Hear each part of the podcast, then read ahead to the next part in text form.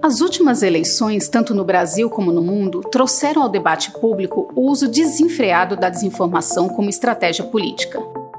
Para iniciar, eu quero dizer que deixei de usar o termo fake news por dois motivos. Primeiro, porque é uma contradição em si mesmo. Se a notícia não pode ser falsa, posto que notícia é sinônimo de informação verdadeira. Depois, pelo fato de o termo ter se banalizado a tal ponto que fake news passou a ser usado por qualquer pessoa para desqualificar uma notícia incômoda ou constrangedora. As fake news são mentiras, que são produzidas propositadamente com o fim, com a finalidade de prejudicar algo ou de prejudicar alguém. O projeto multiplataforma Não é Fake News, é Desinformação que faz parte das comemorações dos 94 anos do povo, reforça o debate sobre desinformação, tratando das dificuldades em combater as chamadas fake news e a importância da checagem dos fatos. Além disso, discute o papel do jornalismo dentro desse cenário de pós-verdade e como as novas tecnologias estão influenciando neste processo de propagação de informações falsas. Para saber mais sobre o assunto e acompanhar esse conteúdo em vídeo e na íntegra, acesse o Povo Mais, a plataforma multi-streaming do Povo. Lá você também encontra reportagens especiais, séries, documentários, cursos e livros. O link de acesso está na descrição desse episódio. Aproveita! Fala pessoal, chegando com o Jogo Político, episódio 169. E hoje vamos falar de Jair Bolsonaro e do Ceará. Na semana passada, o presidente deu duas entrevistas nas quais falou da política cearense. E uma delas disse que os governadores do PT na Bahia e no Ceará fizeram coisas de assombrar. E dias depois, ele defendeu que para mudar a segurança pública no Ceará precisa trocar o governador, trocar os deputados e fez alusão, voltou a manifestar apoio ao deputado federal Capitão Wagner. Para falar sobre isso, a gente tem aqui a presença de Walter George, o editor-chefe de opinião do O Povo, que está com a gente diretamente das matas da Sapiranga. Tudo bem, Walter George? Olá, Érico Firmo. Olá, quem nos, nos acompanha. É, voltamos às velhas, à velha rotina de piadas com a selvageria sapiranguense, né? Mas a gente reage a isso com oferecendo o que nós temos de melhor, que é a natureza, mais do é, que as matas. É um abraço. Sem, sem inveja, queria que tivesse um, uma mata luxuriante como é, aqui, aqui para os meus lados, como os tem aí, daqui já derrubaram foi tudo. Onde não derrubaram as matas foi lá no Passarede, onde fala com a gente o Carlos Holanda, repórter de política do O Povo. Tudo bem, Carlos Holanda? Opa, Érico. Opa, Walter. Opa, o nosso outro convidado. Fazia tempo que o Passaré não estava representado aqui, né? Mas hoje. É, não, é falta de convite, né? Você é. com a gente em algumas semanas, mas. Por alguns, e... por alguns choques aí de agenda, mas estamos aqui. É, rapaz, foi uma negociação intensa para garantir a presença do Carlos Holanda aqui. Os empresários dele fizeram jogo duro, mas está aqui também fazem jogo duro os empresários de Carlos Maza, colunista de política do Povo, que fala com a gente direto do José Bonifácio, onde também não tem muita planta, não, igual aqui no Damas. Fala aí, Carlos Maza. Olá, Érico, Carlos, Holanda, Walter Jorge, sempre um prazer estar aqui falando com vocês, né? O José Bonifácio, que eu sempre faço questão de frisar, é, muita gente não sabe muito bem onde é que fica, não sabe apontar, às vezes a própria prefeitura chama aqui de Fátima, de centro, os nomes vão mudando, mas é um pedaço de terra onde os moradores são muito orgulhosos, né, muito cientes de sua história, de sua origem, e assim vamos tocando a vida. Sempre um prazer estar por aqui. O José Bonifácio é mais ou menos como o Espírito Santo, né, que fica ali entre São Paulo, Rio de Janeiro, Minas Gerais, espremidinho entre gigantes, mas tem sua importância, seu valor. Tem bairros, tem bairros mais glamourosos em volta, mas a gente mantém a cabeça erguida. Pois é. Bom, e é, eu citei aqui né, as menções ao Bolsonaro, do, do, Bolsonaro ao Ceará. O Ceará, a gente vai discutir hoje aqui a, o peso do Ceará nessa agenda nacional. Né? O Ceará tem um pré-candidato a presidente, que é o Ciro Gomes. É, o Lula é do partido do governador do Ceará e o Sérgio Moro tem visita marcada para o começo de fevereiro ao Estado. Então a gente vai passear sobre isto neste episódio. Lembrando que o Jogo Político está semanalmente no seu agregador de podcasts preferidos. A gente está no Apple Podcasts, Spotify, Amazon Music, Google Podcasts, Rádio Public. Se inscreve lá para acompanhar a gente semanalmente discutindo política do Ceará, do Brasil ou do mundo, ou tudo isso junto, como a gente está fazendo hoje, a conexão Ceará, Brasília.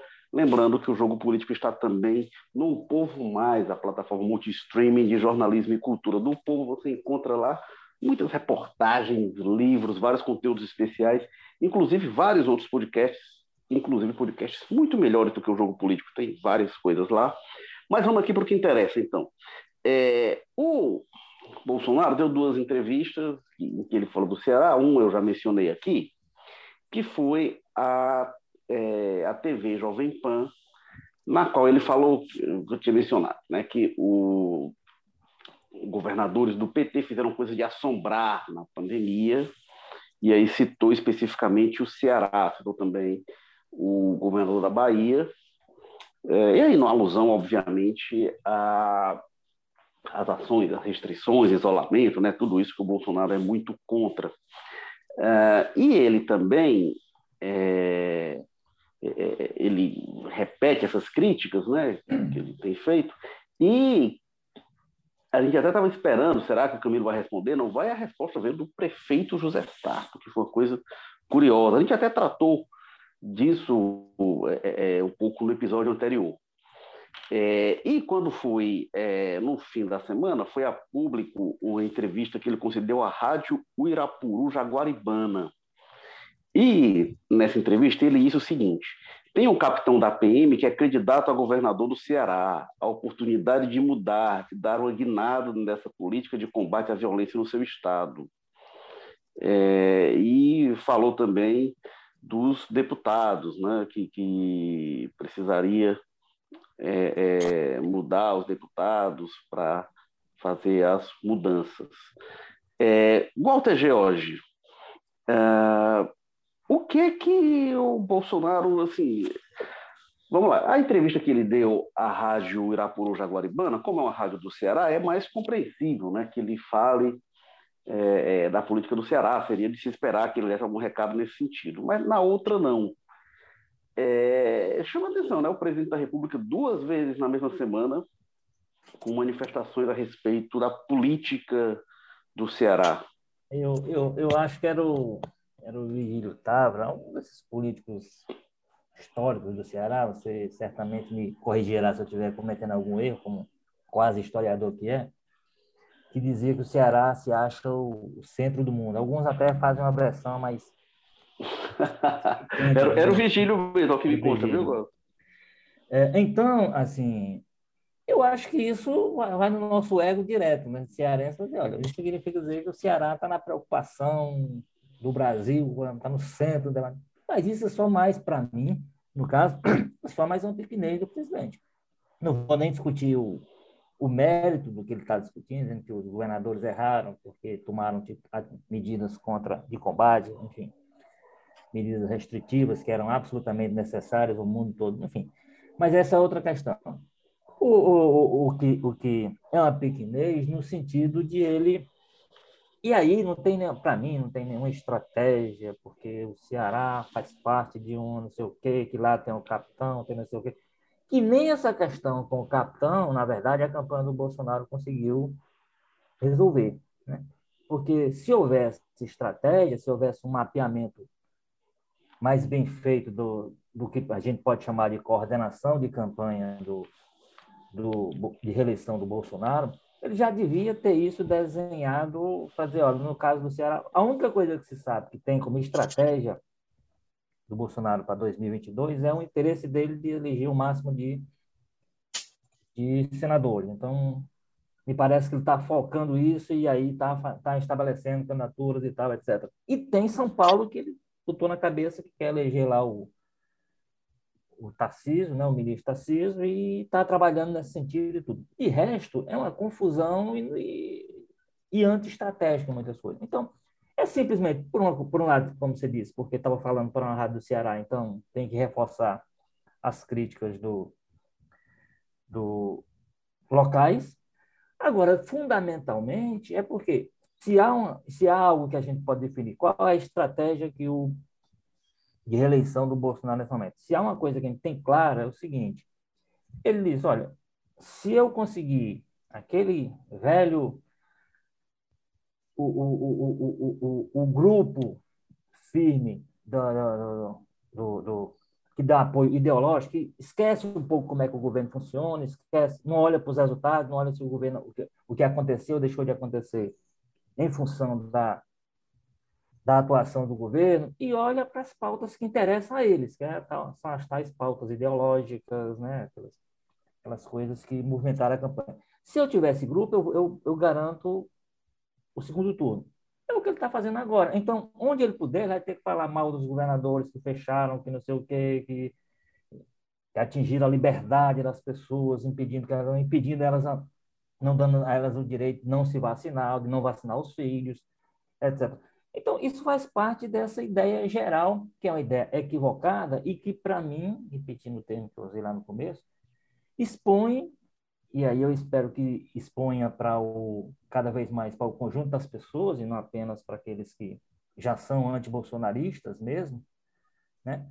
Expõe a a pequenez do presidente, a, a, a, o tamanho diminuto que ele tem para alguém que, primeiro, comanda um país com o tamanho, com as dificuldades e com os desafios do Brasil. E depois que está se propondo a uma tentativa de reeleição, ou seja, permanecer nesse cargo e até mais quatro anos como presidente. Porque aí eu acho que é pequenez, assim, a incapacidade de dizer assim, ó, como, é que eu, como é que eu posso mudar meu comportamento? Olha, eu continuo incompreensível, injustificável até hoje que você tenha há dois anos, é, deve estar chegando a dois anos no caso do Brasil, de uma crise como essa pandemia, com, a, com a necessidade dessas medidas restritivas que ele, aqui ele faz referência, sem que até hoje o presidente tenha, sei lá, talvez tenha havido uma ou duas situações ao longo desse tempo que pareceu sinalizar nesse sentido, mas que não houve nenhum esforço de chamar governadores e prefeitos, esquecer as filiações partidárias de cada um, mas olha, como é que a gente vai juntar forças aqui para enfrentar esse problemão que está diante de nós? Você não tem um gesto uma ação. Você tem alguns episódios assim muito que parecia dar um sinal que foi convencido por alguém, então não sei o quê. Aí faz uma reunião e o pessoal, quando a reunião não, não, não se acaba no meio por conta de bate-boca dele com algum governador, termina quando as decisões que, que se anunciam daquelas reuniões são absolutamente inócuas e demonstram, mais, mais reforçam o desinteresse do presidente de fazer qualquer ação integrada. Aquela, aquela reunião dos cinco poderes lá, que sai dizendo que vai ter um não sei o quê. Quando foi falar da articulação com os governadores, decidiram que a articulação com os governadores ficava naquele momento, e aí não tinha como dar certo, não deu, com o presidente do Senado é, e não com o presidente da República. Então, assim, mais do que imaginar que isso significa que o Ceará está no centro do debate político, eu acho que expõe mais uma vez a incapacidade que nós e o presidente que nós temos hoje de em algum momento dizer, olha, eu vou esquecer um pouco esses problemas, vou olhar, olhar para frente e vou sinalizar com alguma mudança para frente. Essa não sinalização dele de uma mudança para frente, eu acho que acaba sendo, no final das contas, um problema que ele, é, inclusive, deverá enfrentar no, no processo eleitoral. É, Walter, eu concordo com você que não tem estratégia de um. Eu acho que isso se deve a dois fatores. Né? Um, a gente já mencionou, de ele ter dado entrevista para uma rádio cearense. E o outro é o fato de o governador do Ceará ser do PT, então ele entra ali no alvo sempre que é, o Bolsonaro é, é, dispara sua metralhadora de críticas. Mas, e aí, já passando para o Carlos Maza, eu acho que ele teria motivos para mirar o Ceará, mas esse motivo acaba não é, é, se concretizando, né? não, não, não, sendo isso que pensa racionalmente, mas acaba existindo esse motivo, que é o fato é, de o, o, Ceará ter sido o único estado é, na eleição de 2018 em que o Bolsonaro ficou na terceira colocação no primeiro turno. Isso por causa da presença do Ciro Gomes. E acho que, pelo andar da carruagem, é muito grande a possibilidade de o Bolsonaro ser terceiro colocado de novo no Ceará.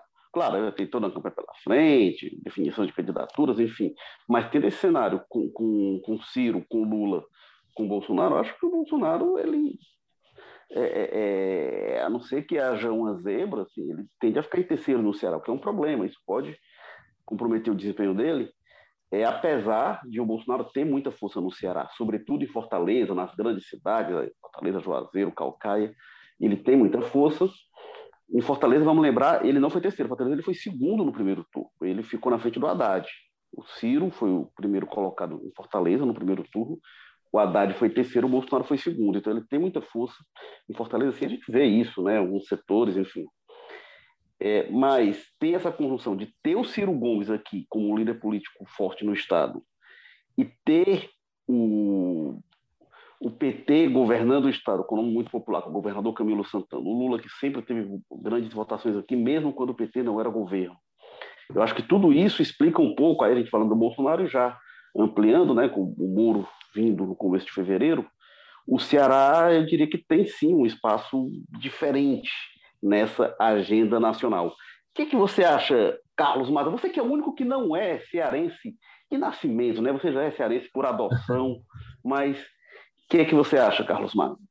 É aquela coisa, né? É o sangue gaúcho, o coração cearense.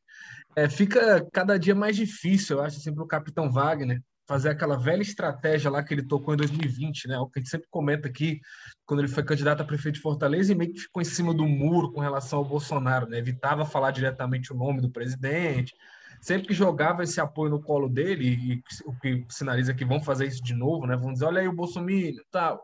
Toda vez que jogava isso dele lá em 2020, ele citava o governo federal, né? Ele não falava Bolsonaro, ele falava governo federal focava na questão da importância de uma boa relação com Brasília, sempre nessa perspectiva administrativa, financeira, né? Quando a gente sabe que quem vota no Bolsonaro não, não está nem aí para isso, né? o que ele quer é o ideológico mesmo, o radicalismo bolsonarista mesmo, né?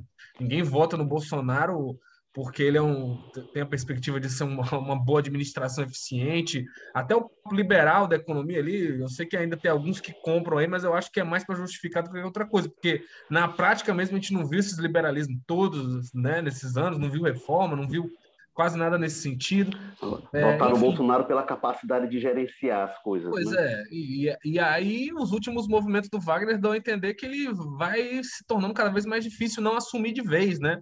O bolsonarismo, né? Ele já em alguns momentos teve momentos que ele foi bem bolsonarista até nesses últimos meses e tal. É, e aí é, é, sempre importante destacar, né? Não tem como não destacar que é não sabe se isso até onde isso é uma boa ideia para o capitão, né? Semana passada teve uma pesquisa Exame Ideia que já colocou que 64% da população lá dos eleitores achavam que o Bolsonaro não deveria se reeleger, né? Isso nacionalmente. Imagina no Nordeste e mais especificamente no Ceará, onde ele historicamente vai pior nessas pesquisas, né? Ainda mais com essa configuração sui generis aí do Ceará que você lembra, né? De ter o Ciro Gomes por aí.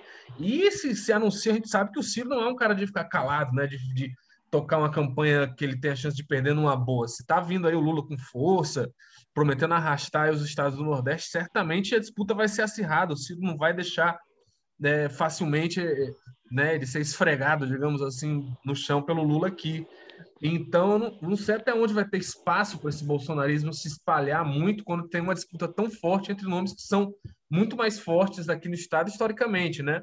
Não sei se o Wagner confia numa nova onda bolsonarista, como aquela que teve em 2018 em vários estados, ou se ele acredita que ainda dá para evitar esse assunto, puxar aquele coro do vamos falar de Ceará, de facção, não sei o quê, de problemas daqui, esquece o governo federal, deixa o governo federal para lá né? Mas assim, ao mesmo tempo, se ele for pensar isso, o que a gente vê muito claramente entre o pessoal do PDT e do PT, é, o principal argumento deles ali é, é associar o Capitão Wagner hoje ao Bolsonaro, né? Porque, enfim, parece uma coisa que não tem mistério, a razão disso, né? É o que a gente falou, ele é mal avaliado, não, não é bem quisto pela população e, cá entre nós, não tem feito muita coisa para se aproximar, para reverter essa imagem, fora volta e meia dar uns passeios de moto, né? Falar algumas coisas aqui e tudo mais, mas a gente vê que as próprias situações que aconteceram no Nordeste nos últimos meses não tiveram né, esse grande apoio do Bolsonaro, quando teve aquele derramamento de óleo, as ações do governo foram bem pouco enérgicas.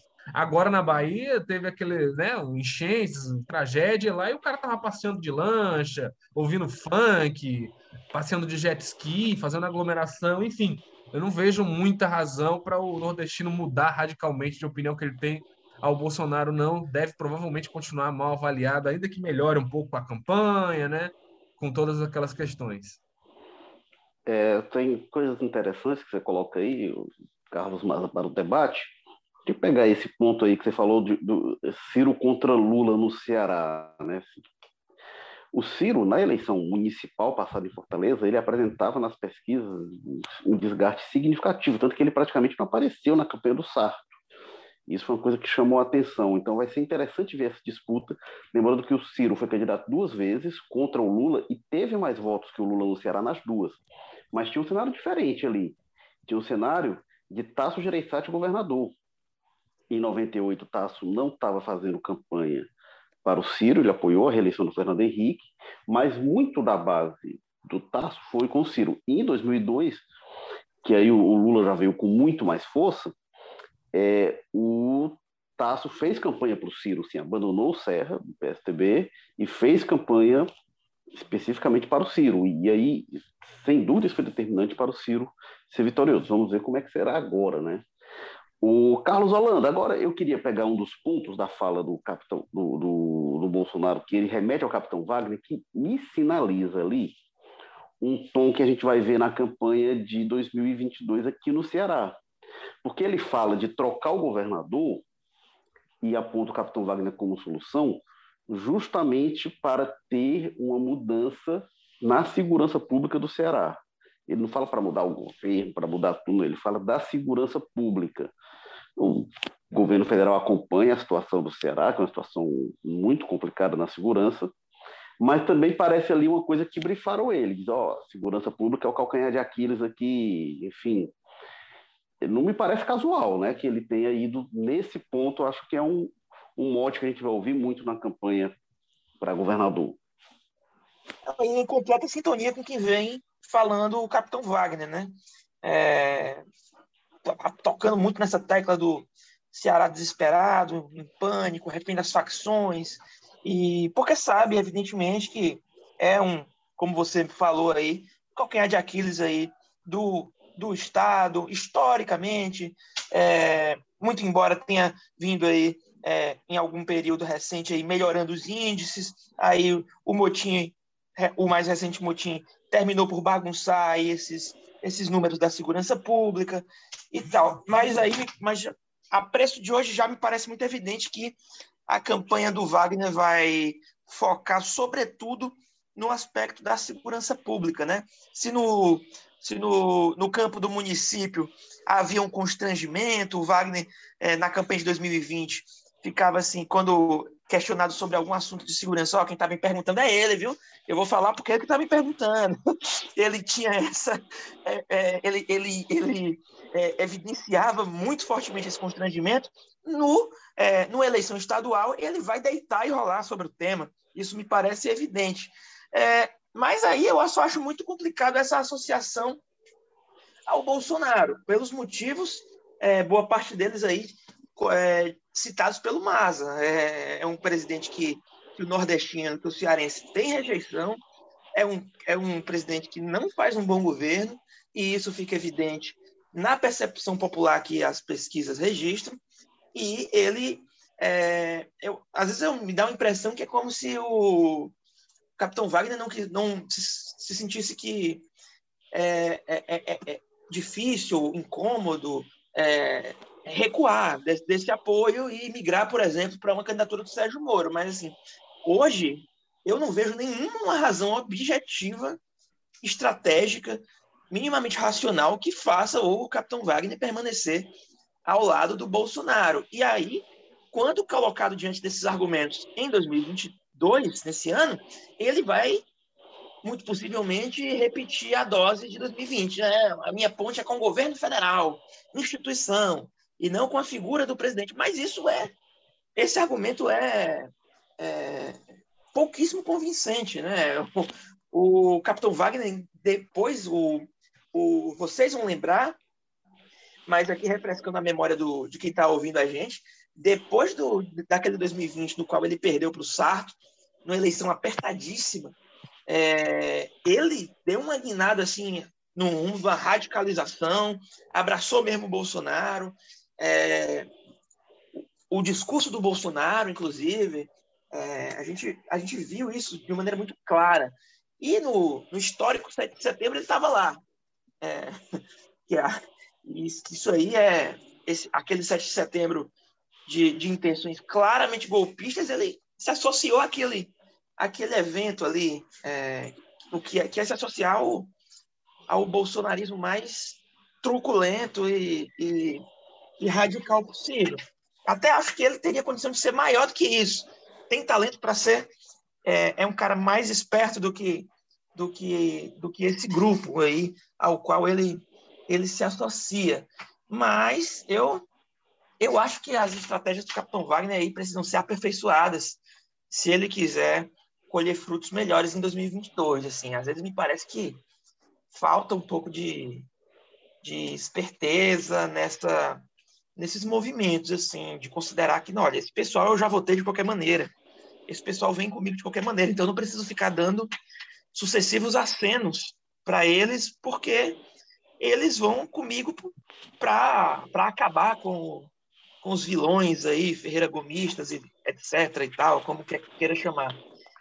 Enfim, mas só para dar um último arremate aqui, eu acho que essas falas do, do Bolsonaro sobre o Ceará, óbvio, como você disse, ele foi brifado, mas elas, a, a, a essência delas aí tá, passa por uma, por uma, por uma fraqueza de como governante. É, assim, na essência pura, assim, porque é, é, é quase um beabá da política que é, governante forte não fica antecipando eleição, e o Bolsonaro faz isso recorrentemente, ele precisa afirmar recorrentemente que o Lula vai indicar os próximos dois ministros do STF, que, é, sei lá, que o Brasil não pode voltar aos tempos do PT sob pena de se igualar à Venezuela ou à Argentina. Ele fica jogando com essas ideias de terror, de, de mentira, de desinformação nesse, nesse campo da eleição, porque definitivamente é um governante fraco. O governante forte não faz isso. E eu acho que isso, aqui, isso aí é o, é o, é, o, é o pano de fundo de todas essas falas que o Bolsonaro fa, já falou, fala e vai falar. Walter George, tem algumas coisas é, que os dois Carlos apontam, e aí eu queria lhe ouvir, porque eu realmente queria entender.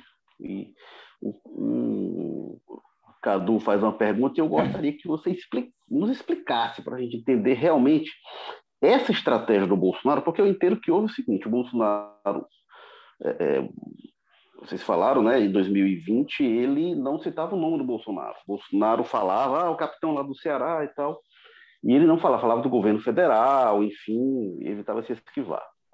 É, é, aliás, se esquivava, evitava comentar.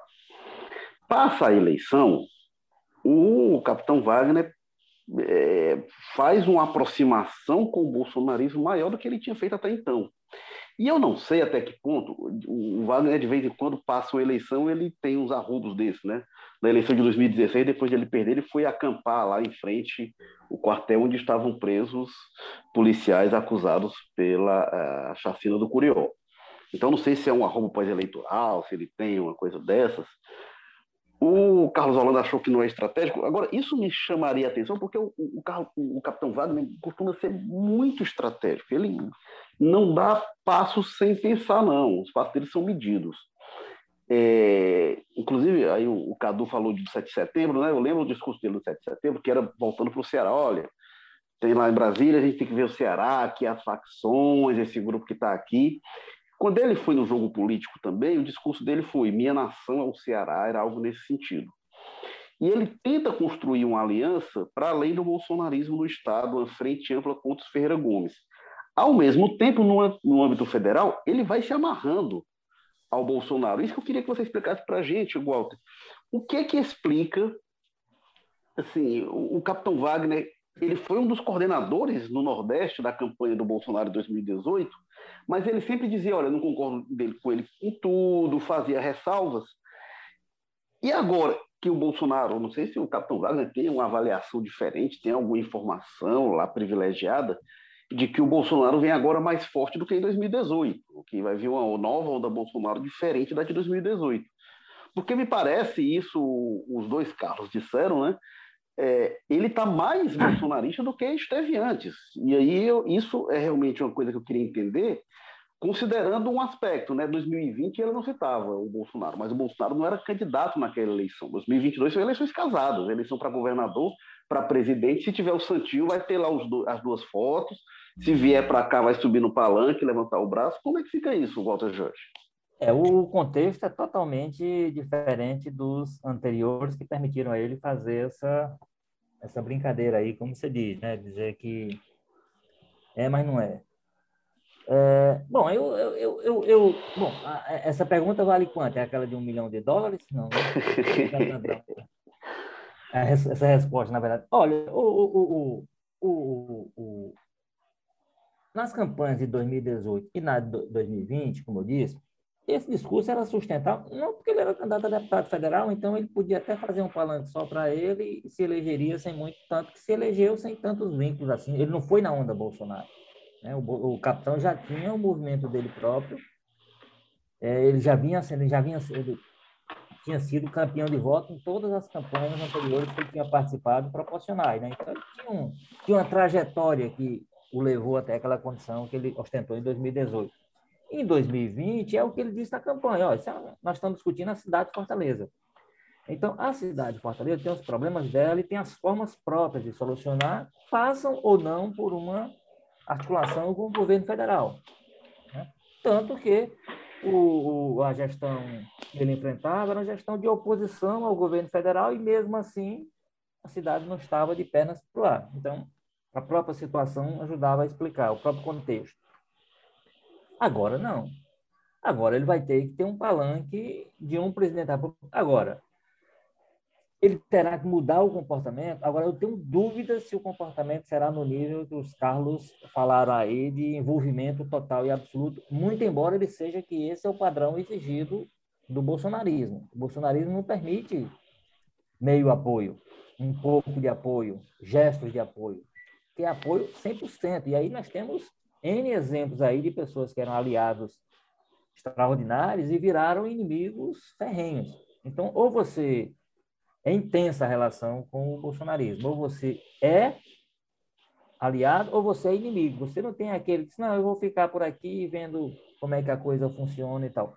Quando você entra no projeto, como o capitão entrou, de candidatura majoritária, aí ele vai ter que ter lado.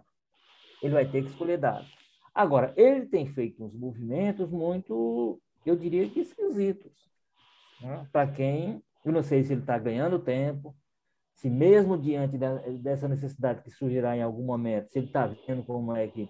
Tem agora uma, uma informação, para o momento que a gente está gravando, mais recente, que ainda, recente, que ainda não se confirmou e nem sei se vai se confirmar e nem sei em que momento, de que hoje haveria um movimento muito forte para filiar o ex-juiz Sérgio Moro à União Brasil, que é exatamente o partido que o, que o Wagner tem compromisso de assumir aqui no Ceará para fazer a campanha dele, porque é muito atrativo, por quê? Porque tem muita verba, será o partido com maior verba. É, é bilhão o dinheiro que o, que União Brasil terá para, para manejar nesse ano 2022, nesse ano então, é um partido muito cobiçado. Agora, se esse partido for por baixo do Sérgio Moro, o, o, o, o, capitão ou vai ter que assumir a candidatura do Sérgio Moro, ou vai ter que ir para outro partido, zerar conversa, as conversas que ele está tendo, ou ficar no partido que ele está atualmente, ou ir para o partido do, do presidente Bolsonaro, que é o PL, tem tempo para tomar essa decisão, mas assim, mas isso muda muito a configuração que ele tinha, que certamente ele contava com o partido estruturado e com dinheiro para fazer a campanha dele, e esse partido era a União Brasil. Por isso que era interessante para ele. Agora, isso, ao contrário do Bolsonaro, o capitão, como você disse, eu reforço, é muito estratégico. Então, certamente ele tem uma estratégia montada que vai exigir um partido que lhe dê essa estrutura. E esse partido era e é a União Brasil. Se houver essa mudança, lembrando que aí ele tem outra situação a administrar localmente, que é o fato de o principal apoiador dele ser o senador local, ser o senador Eduardo Girão, que não é também um campeão de voto, não é aquela pessoa que vai puxar ele e as pessoas vão. Mas é um apoio importante, inclusive do ponto de vista empresarial, inclusive do ponto de vista de ser alguém com peso empresarial que estaria ao lado dele, bancando um pouco um, um, uma candidatura que é uma candidatura que terá que convencer, né, pelo perfil, alguns segmentos da sociedade. E, e, e o senador Eduardo Girão cumpre muito esse papel para o, para o capitão. Então, ele tem que resolver ainda isso, que é, um, que é, que, que é, outra, que é outra linha do, do do, dessa, dessa, desse quebra-cabeça que ele tenta montar, porque se ele for Sérgio Moro, ele não pode ser Bolsonaro. Se ele for Bolsonaro, ele não pode ser Sérgio Moro. Ele não vai ter como equilibrar essa, essa confusão. Ele vai, vai ter que equilibrar como ele está equilibrando agora. Né? Sendo evasivo. Você não tem, por exemplo, você não tem uma resposta objetiva do capitão Wagner aquela entrevista do Tasso no ponto em que ele toca mais forte, que é a história do maior representante do bolsonarismo no Ceará. O capitão Wagner era para ter matado aquele no peito, sou sim, estou como presidente. Qual é a declaração que a gente tem nesse sentido? O que houve foi um, um começou a circular nos, nos, nos é, grupos de WhatsApp um vídeo em que ele faz uma referência, se refere ao se dirige ao vereador Carmelo Neto, que é um bolsonarista juramentado, e diz, olha, meu palanque no Ceará será o da capitão. No, no, isso, foi, isso foi publicizado, isso foi noticiado. No dia seguinte estava circulando, não pelo capitão Wagner, mas pessoas ligadas a ele. Não, está esse vídeo é antigo, é de novembro, não é, do, não é de posteriormente à entrevista. Então, qual a necessidade que ele tinha de correr para negar? Ele não fez essa negativa, mas pessoas ligadas a ele fizeram. Qual a necessidade que ele tinha? Porque ele ainda está administrando essa confusão política mental. É, então, então eu acho que ele é muito estratégico, tentando fechar aqui a ideia, ele é muito estratégico de fato.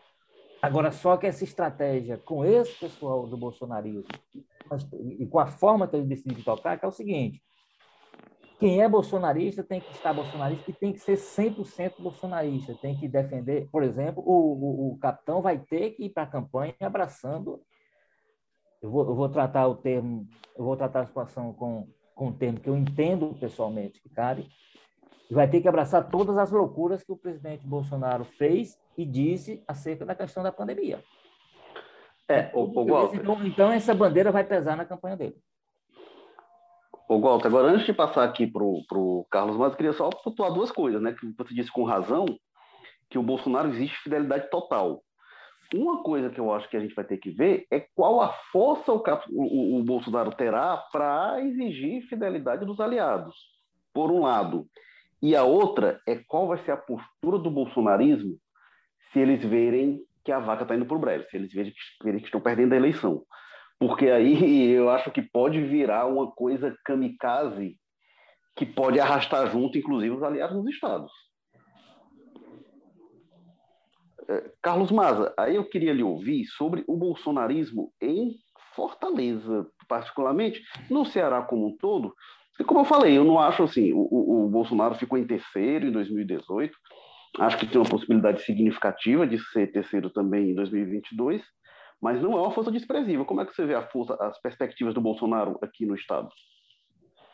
É, é, é, é, forte, né? Se tem algum lugar que o Bolsonaro tem uma chance de empolgar mais, de conseguir uma reação, já tem gente aí declarando voto para ele, para além da, da, da micro base bolsonarista, é em Fortaleza, né? Região metropolitana principalmente. Então, eu acho que não é uma coisa desprezível, não, com certeza, né? Muito, muito focada aqui, porque a gente viu que hoje a, maior parte da atuação bolsonarista mesmo, raiz, digamos assim, desse pessoal mais radical, mais ideológico, está acontecendo aqui em Fortaleza mesmo, né? O próprio, a gente tem, por exemplo, o deputado estadual André Fernandes tem uma atuação muito centrada aqui na capital, né? Os vereadores que se identificam mais com bolsonarista, onde está tendo uma pauta conservadora cada vez muito mais forte, muito mais ativa, é na Câmara Municipal de Fortaleza, né? Em 2020 a gente teve a eleição de muita gente aí evangélica, tem muita gente dentro da base do prefeito José Sarto que não esconde ali uma simpatia por ideias ligadas muito mais próximas ao presidente Jair Bolsonaro, parece que estão na, na base do Sartre muito mais por uma questão de conveniência, de ocupar espaço de poder, mas que ideologicamente tem uma afinidade com as ideias que o Bolsonaro prega, né? O que é até esquisito, né? É, mas enfim, o que a gente percebe é muito isso. Então, eu acho que se tem um lugar que tem espaço para ele ter uma, uma reação maior dentro do, do estado é aqui em Fortaleza. Eu acho que no interior vai ser muito previsível esse cenário que você colocou, de provavelmente ter uma disputa muito mais acirrada entre o Lula e o Ciro, né? É, enquanto aqui em Fortaleza, Fortaleza foi uma cidade que sempre foi meio esquisita, né? Votação para presidente sempre surpreende, sempre tem alguns movimentos que são difíceis de prever, né? A gente teve uma explosão da Marina Silva em uma eleição é, lá para trás, não me lembro agora qual exatamente, se foi 2010 ou foi na anterior 2000. 2010. Mas a gente teve uma eleição que a Marina Silva teve uma força bastante expressiva, que surpreendeu muito, até em questão do cenário nacional. Enfim, é uma cidade que costuma surpreender, então nesse aspecto eu acho que ele até consegue ter uma presença maior, uma discussão maior. Não sei até se isso não é um pouco da estratégia do capitão Wagner, ele vem nessa eleição para governo do estado muito mais pensando em se fortalecer para a eleição da prefeitura em 2022, é aí eu acho que é onde ele talvez tenha uma chance muito maior, uma força muito maior, mas enfim, é, Fortaleza seria o espaço mesmo, que até porque já tem lideranças bolsonaristas mais consolidadas, costuma ter um voto de oposição muito mais ativo, né? costuma é, surpreender também nos resultados que do, além do que se espera no estado. Agora tem uma questão que você coloca, né, que essa dificuldade dele se afastar do Bolsonaro, né? Talvez passe pelo pelo cálculo do Wagner isso, né? Porque é uma, ele é candidato à reeleição Bolsonaro, né? É uma eleição casada, mas pressão dos bolsonaristas, a chance do Bolsonaro vir aqui e o capitão Wagner ser obrigado a subir em palanque, mas é bom a gente lembrar também que apoiar o Bolsonaro não é só desvantagem, né? É uma moeda de troca muito forte aí para o Wagner na hora de conseguir apoios, né? Hoje ele está perigando aí ficar com a presença do União Brasil, o maior partido que vai surgir no Congresso, e conseguir esse apoio da base bolsonarista dar um tamanho a ele, né? Não é definitivo, não é isso que, que torna ele o cara, né, para levar, até porque o União Brasil tem, tem discursos lei disso aí, de apoio ao Bolsonaro, mas que dá um tamanho a ele, uma musculatura que permite ele disputar essa estrutura com mais força, né? É, e outra coisa que eu queria deixar que é importante é que não dá para desprezar o tamanho dessa relação entre o Wagner e o Bolsonaro vai ter na estratégia da base do PT e do PDT. vou citar aqui de novo, rapidinho, aquela fala do Cid, que eu acho ela muito emblemática e muito interessante, né? De alguns meses lá no evento do PDT em Crateus, em que eles falavam em tentar empurrar o Wagner para o mesmo partido do Bolsonaro, né? O que talvez nem aconteça, né? Tá vendo que ele está mais tendente aí à União Brasil do que ao PL, mas mostra como essa associação é importante para eles. O Cid disse, ó, porque ele é metido artista. Ele diz que não é bolsonarista, diz, ah, eu sou independente, sou Bolsonaro, não. Fala isso porque não interessa, porque sabe que a popularidade do Bolsonaro é baixa, mas por baixo dos panos fica se beneficiando das coisas do Bolsonaro. Não quero tomar partido de ninguém, só quero que ele não minta para o povo. Ele vai ter que assumir que é Bolsonaro, ficar com o mesmo númerozinho do Bolsonaro. Então você vê que vai ser uma coisa muito mais ativa e, pelo fato de ser uma eleição casada, vai ser muito difícil ele emplacar esse discurso de se afastar, o que torna curioso, né? Saber até onde vai ir, até onde isso vai. E aí, nesse sentido, eu aposto muito nessa linha do que você falou, né? De Fortaleza, que eu acho que é uma cidade onde tem uma chance maior de, de, de, dessa questão do Bolsonaro dar uma, um fôlego. Eu não sei se ficar em primeiro lugar, mas pelo menos ter um desempenho melhor do que no resto do estado, muito provavelmente sim. É, eu, eu, eu acho Fortaleza e as grandes cidades, acho que Calcaia, Maracanaú, Sobral é uma cidade que tem um núcleo bolsonarista forte, mesmo Juazeiro, mesmo nas grandes cidades, acho que o Bolsonaro vai. É mais Fortaleza à frente, sim. É historicamente, né? O que a gente vê muito é o que tinha até aquela época, quando o, o PT ganhava, disputava as eleições lá para 2002, que o pessoal falava, ah, nos grotões né, do Nordeste, seja a imprensa sulista, né, sudestina, chamava é. os grotões. Então, é, é, ainda é um cenário muito assim, né? Que, tipo, onde tem grandes centros urbanos, tende a ser esse eleitorado mais conservador. E, Vira e mexe o... Diga, cara. Vou lá. Vira e mexe o Capitão Wagner tá já ensaiando esse discurso de é, de uma, de uma para transmitir uma ideia de independência em relação ao Bolsonaro, ele, pelo menos da candidatura dele em relação à candidatura do Bolsonaro. Ele, ele, quando ele fala assim, a minha pátria é o Ceará, ele está é, tá implícita aí nessa, nessa frase essa ideia de que não, a, o poder que eu vou disputar é o Palácio da Abolição, o Bolsonaro vai disputar o Planalto, uma coisa é uma coisa, outra coisa é outra coisa. Isso não vai colar, porque é, é uma eleição casada, como o Marta falou, é, os candidatos a presidente, a eleição ou a reeleição, eles vão passar pelos estados e vão precisar de palanques. Então, se essa essa lógica aí na eleição municipal ela era parcialmente compreensível, na eleição estadual não vai ser. Assim, aí cabe ao Wagner uma posição mais clara, assim, de, de se é Bolsonaro, falar, olha, eu sou Bolsonaro mesmo, eu acho que o governo é bom, acho que a, a condução da pandemia foi boa, e por isso eu acho que o Bolsonaro merece se reeleger. Agora, se não é também, é, eu acho que o, o próprio eleitor dele vai, é, do seu modo, uma hora, demandar uma, uma resposta mais é, assertiva, límpida, sobre o que, é que ele pensa no, do plano nacional. E é, eu, eu acho que esse, esse equilibrismo aí, ele, ele é esperto, inteligente até certo ponto. Tem um momento que é uma estratégia que tem um prazo de validade, a meu ver, limitadíssimo. Assim, digo que logo quando, quando é, os carros começam a largarem, ele vai ser constrangido a falar algo nesse sentido. Eu acho que. É, eu não sei, Cadu, se, se é porque o, o, Capitão Wagner em outras eleições já fez isso. Eu acho que a estratégia pode ter sido justamente essa. Ano passado, que não era ano eleitoral, 2021, eu disse: não, vou aqui me aproximar do Bolsonaro, mas no ano de eleição eu vou definir a minha postura mesmo. Se ele foi. Se, é, né? é, se o raciocínio dele foi esse mesmo, e aí, coincidindo com o momento em que ele se anuncia candidato a governador, eu acho que ele errou feio na estratégia. Porque, uh, primeiro, fica marcado né, a foto lá dele ao lado do Bolsonaro. Isso está feito em eventos no Ceará, em mais de um evento. E acho que é, é, essa eleição presidencial ela está mais antecipada que qualquer outra. Assim, o clima eleitoral tem sido muito antecipado pela própria postura do, do Bolsonaro. Né? O pre presidente da República raramente atua dessa forma. É, acho que você mesmo falou, Cadu, assim, para antecipar tanto a eleição como o Bolsonaro tem feito, tanto um clima muito antecipado de eleição e com lados já muito definidos. Então, se for isso, acho que o Wagner errou. Queria comentar uma coisa aqui. Diga lá, diga lá. Não, não, eu acho que porque tem uma questão que eu acho que é, é importante. É o seguinte, esse, esse problema do, do, do pós-eleição, ou seja, de você ser um governador de oposição e vai lidar com o governo outro tipo de viés federal, etc. Então, só é problema real na minha cabeça se o presidente for o Bolsonaro. Qualquer uma das outras opções, porque nós temos histórico para trás em relação a isso. Né? Você tinha relacionamentos do, do, do presidente Fernando Henrique com governadores de oposição que eram absolutamente institucionais e normais, em que o presidente, o governo, quem é eleito no plano federal, respeitava as decisões tomadas pelos, é, pelos eleitores no, no, plano estadual ou no plano municipal.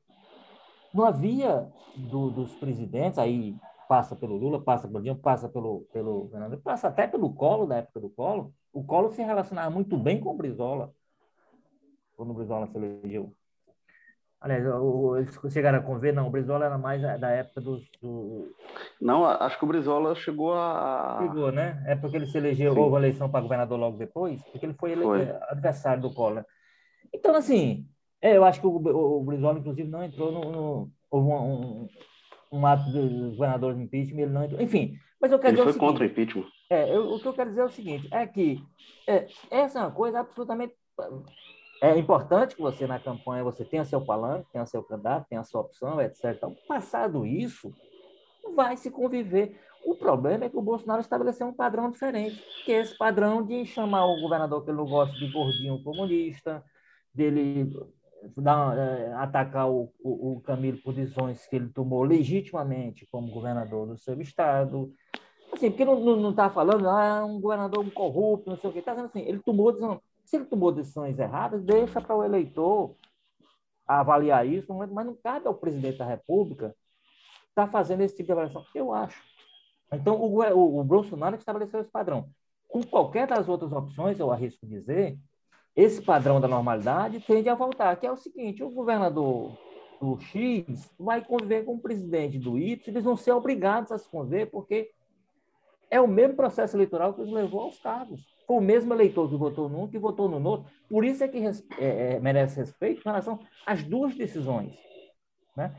Mas o que, o, que, o que se teve estabelecido foi isso que eu disse inicialmente. Quer dizer, você teve um presidente que não foi incapaz de conduzir um processo em que ele chamasse todos os governadores e os prefeitos, através de suas representações, para uma conversa para dizer, ó, como é que a gente junta forças aqui. O que é que ele fez o tempo todo?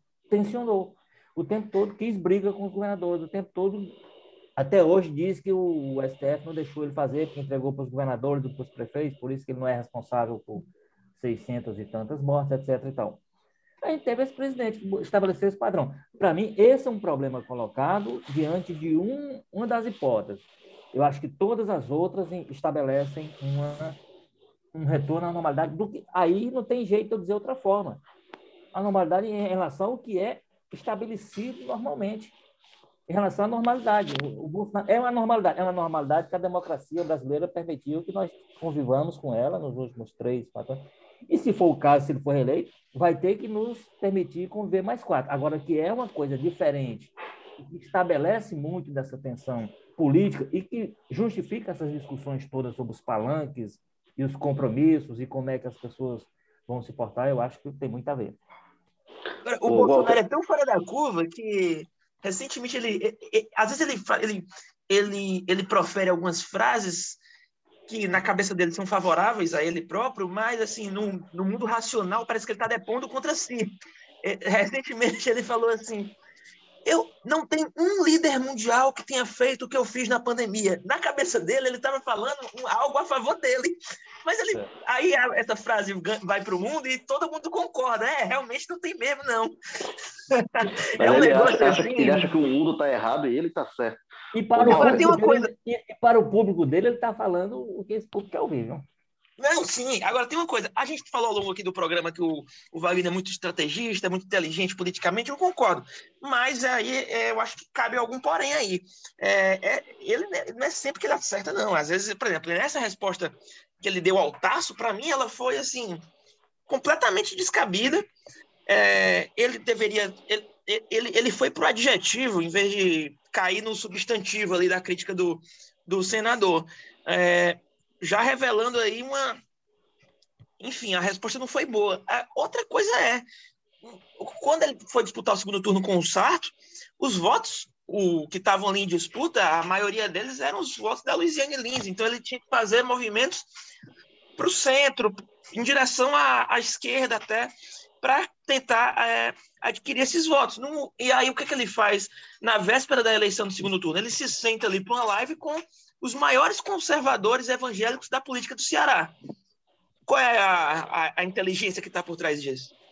Só, que, ah, só, ali, só, só, que ele foi, só que ele teve muito voto, né? Vamos, vamos lembrar isso. Não é, teve, mas aí ele deveria, ali... ele deveria estar naquele ambiente, né? Na véspera da eleição. Ah, mas, mas ali, Carlos Holanda, é, tinha uma disputa, o Sarto tentando avançar no voto evangélico. Ali, acho que também não foi casual, não.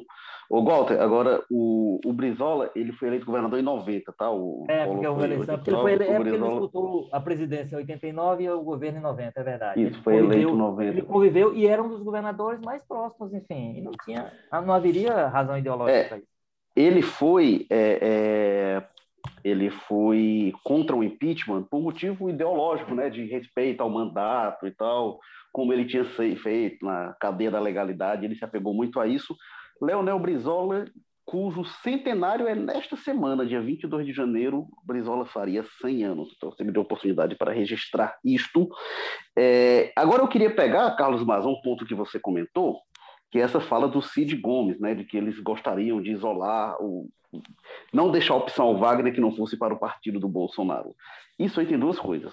O Cid tem absoluta clareza do peso de uma eleição federal, de uma eleição presidencial na eleição de governador. É, eu lembro, não sei se era ele indo para a reeleição, ele dizendo que a primeira coisa que perguntavam para ele, pra, quando ele chegou para pedir voto em 2006, era se ele era o candidato do Lula, porque ele disse que no interior a pessoa já dizia que se não fosse o Lula, o eleitor não queria nem conversa. Então, o Cid tem absurda noção disso do quanto uma eleição presidencial influencia uma eleição estadual. E, ao mesmo tempo, né, quando ele diz que não quer deixar a opção de partido para o Wagner que não seja o partido do Bolsonaro, ele também passa o recibo, é uma coisa que todo mundo está vendo, né? Mas a hegemonia que eles têm na política cearense, no controle do grande número de partidos que ele diz, eu vou trazer todo mundo para o meu lado, não vou deixar espaço para ninguém, né? Mas Pois é, isso é uma coisa que já pegou mais mal, né, na, na, política brasileira. Tinha uns anos atrás que era o clássico. Poxa, o cara, a aliança do cara tem 20 partidos, mas hoje eu acho que o negócio está tão bagunçado que esse tipo de coisa nem incomoda mais ninguém se, se for do candidato que você tem um pouco mais de, né, de, de, de ligação com ele. Já virou uma coisa que virou quase um campo de batalha que vai muito mais nas questões políticas e ideológicas do que numa proposta de governo e propostas de modelos diferentes de, né, de gerenciar a máquina estatal e tudo mais. É, agora, uma coisa que eu queria colocar que é que ele, o Cadu coloca, né, que ele disse que essa, essa baboseira de não ter líder no mundo que, que, que, que, fez o que eu fiz, mas é importante lembrar que ele superestima muito a originalidade dele nessas propostas, digamos assim, não sei se dá para chamar assim, dele com relação ao coronavírus, né? Não tem líder no mundo, ora, não tem líder que deixaram no lugar, né? Mas a gente sabe que essa posição dele é um pastiche, é, é uma cópia quase Ctrl-C, Ctrl-V do Donald Trump, né? Que era presidente dos Estados Unidos no início da pandemia. Inclusive, até os remédios que o Bolsonaro recita lá são remédios que o Trump começou a falar antes, né? A Ivermectina e tudo mais. Não tem novidade absolutamente alguma em absolutamente nada que o Bolsonaro fala com relação a isso. Ele estava imitando o Trump, e lembrando que o Trump, que vinha bem avaliado, que estava marcado para ser reeleito e se acabou e perdeu a eleição para o Biden é, por causa da, da, da, forma como respondeu ao coronavírus, né? A, a, tragédia que foi a resposta do governo americano. Muito, muito da, né, da, da, da perda de popularidade dele, de força dele, veio disso, né? Da forma como ele lidou com a pandemia lá. E olha que lá é um, é um país muito mais complicado com relação a essas coisas de antivacina e tudo mais que o Brasil, né? Tanto que o Bolsonaro tentou importar esse discurso americano de antivacina, que aqui não existe, muito pelo contrário, o brasileiro é fã de vacina, a gente nasce e já mete logo tudo que a gente puder botar no braço e, enfim, é uma das poucas coisas que funciona bem em termos de saúde pública universal, gratuita para todo mundo aqui no Brasil, né? Então, é, parece até uma loucura, né? Ele está tão né, empolgado em roubar o discurso do Trump de qualquer maneira que ele traz para cá uma coisa que não tem pé nem cabeça na nossa realidade, né? E tem aí uns malucos e, e, aí até tem aquela brincadeira, né? Que o brasileiro inventou o antivacina vacinado, né? Que a grande maioria desse pessoal aí que tá aí botando defeito em vacina para cima, para baixo, nos passaportes e tudo mais, tomou vacina, a família tá vacinada, né? Não é doido, né? Aquela coisa eu estou criticando aqui porque o Bolsonaro está falando, mas eu não sou doido, né? Não vou morrer, não vou pegar Covid e morrer. Aí vai lá e se vacina. É, é. Enfim. Teve um general, né? Um dos generais lá do Bolsonaro que falou isso também, que, que, que foi escondido, orientar ele aí discretamente. uma beleza. Ah, é quase todos, né? Se bem que é meio maluco, né? Uma hora esse pessoal apoia, uma hora esse pessoal é contra. Eles foi o general, foi o general sabotar Ramos. de toda maneira, né? Foi, aí agora, agora já estão compartilhando números o tempo inteiro que pode totalmente fora de contexto, né? Enfim, é, é, é, meio difícil entender às vezes o bolsonarismo, porque parece que tem uma reunião oficial que decide o que o Bolsonaro vai falar, mas aí ele chega no cercadinho, a verdade do que ele pensa sai, que contradiz a versão oficial do governo, aí vira uma bagunça. Aí o Queiroga, muito é, né, é, dedicado a, a, apoiar tudo que o Bolsonaro fala, vai lá e também contradiz o que o Ministério está fazendo. Enfim, tá meio bagunçado isso aí, na verdade sempre foi, desde o início da pandemia, né? É, então eu acho que que, que, que, esse ponto ele superestima muito a originalidade dele, no final não deixa de ser só uma cópiazinha barata do que o Trump fez muito antes, não. É, não, tem, tem, algum, tem o Trump, mas tem alguns outros, né? Tem uma meia dúzia de autocratas aí pelo mundo e países. É. Ah, e teve também o primeiro-ministro tem... da Suécia, né? Que foi muito reticente com relação a lockdowns, os bolsonaristas apoiavam muito, citavam como exemplo, acabou que foi uma tragédia, né? Morreu gente pra caramba, e o primeiro-ministro, não só por isso, também teve um, um escândalo envolvendo questão de moradia, né? De, de aluguéis e tudo mais lá, mas o primeiro-ministro teve que renunciar, saiu muito mal avaliado e renunciou. Perdeu o voto de é, confiança é, tem... no parlamento lá. Então. Mas não só esses, algumas teocracias aí, tem a própria Nicarágua, né? Do, do, do sandinista Daniel Ortega. De, Boris de Johnson cometeu assim. erros. É, o Boris, mas o Boris Johnson, o Boris Johnson ele, foi muito ele, rápido ele em, em, voltar né? atrás. Nesse aspecto. É, ele voltou atrás aí, aí quando ele vai... surgiu o drama, né? Mas ele cometeu erros ali no início. É, mas aí a gente vai. É, vai ter vários que persistem, né? A Hungria, tem, tem alguns países desses que, e algumas teocracias ali no, no, no, Oriente Médio também que foram nessa direção. Carlos Holanda, a gente está chegando aqui no fim do episódio, mas eu queria lhe ouvir sobre o Moro. O Moro chega em 6 de fevereiro ao Ceará, e a gente falou aqui, né? Ciro, Lula, Bolsonaro. Tem espaço para o Moro aqui, né? Apoiado pelo senador Luiz Eduardo Girão. Qual é o espaço que o Moro pode abocanhar aqui no Estado? Rapaz, eu acho que o, o grande apoiador dele hoje é o senador Luiz Eduardo Girão, né? É, é o cara que dá as cartas aqui do Podemos, é um senador da República, é um lavajatista com muita ênfase e entusiasmo, defensor aí do, do legado, podemos dizer assim, do, da operação e, e, do, e, do, e do Sérgio Moro. Agora, eu perguntei pro. Engraçado, né? O, eu perguntei pro. Para fazer o último dom aí, que é sobre os prefeitos, eu estava conversando com o Gleidson Bezerra, e aí eu perguntei para ele como é que é? Como é que você vai se posicionar aqui para governador? Vai votar no Moro, vai votar no, vai votar no Bolsonaro? Aí ele saiu presidente, presidente, né? Não, é. Perguntei as duas coisas, né? Como é que ele ia votar para governador, como é que ele ia votar para presidente. E aí ele não, não deu resposta nenhuma, não, não, não respondeu se vai votar no Bolsonaro, se vai votar no Sérgio Moro, sendo que Juazeiro do Norte é um município importante, né? E seria, é, evidentemente, um apoio interessante para o ex-juiz Sérgio Moro ter aqui, ao lado do Capitão Wagner, ao, ao lado do Capitão Wagner, do senador Eduardo Girão, etc. Tirando o Capitão Wagner, mais o Eduardo Girão. Enfim, é, eu acho que a pressa de hoje é o Eduardo Girão mesmo, viu? E agora, uma última coisa para terminar que dividir aqui com quem está nos ouvindo, é o. Eu achei curiosa a resposta do, do prefeito de Juazeiro, Gledson Bezerra, quando eu perguntei para quem que ele vai votar para governador, como é que ele está trabalhando essa questão dos apoios e tal. Ele falou que tem ali uma possibilidade de o, do empresário construtor Gilmar Bender, Bender ser o vice do Capitão Wagner, seria uma oferta do grupo dele para a chapa. Mas, assim, é, em resumo, ele não falou se vai votar no Capitão Wagner.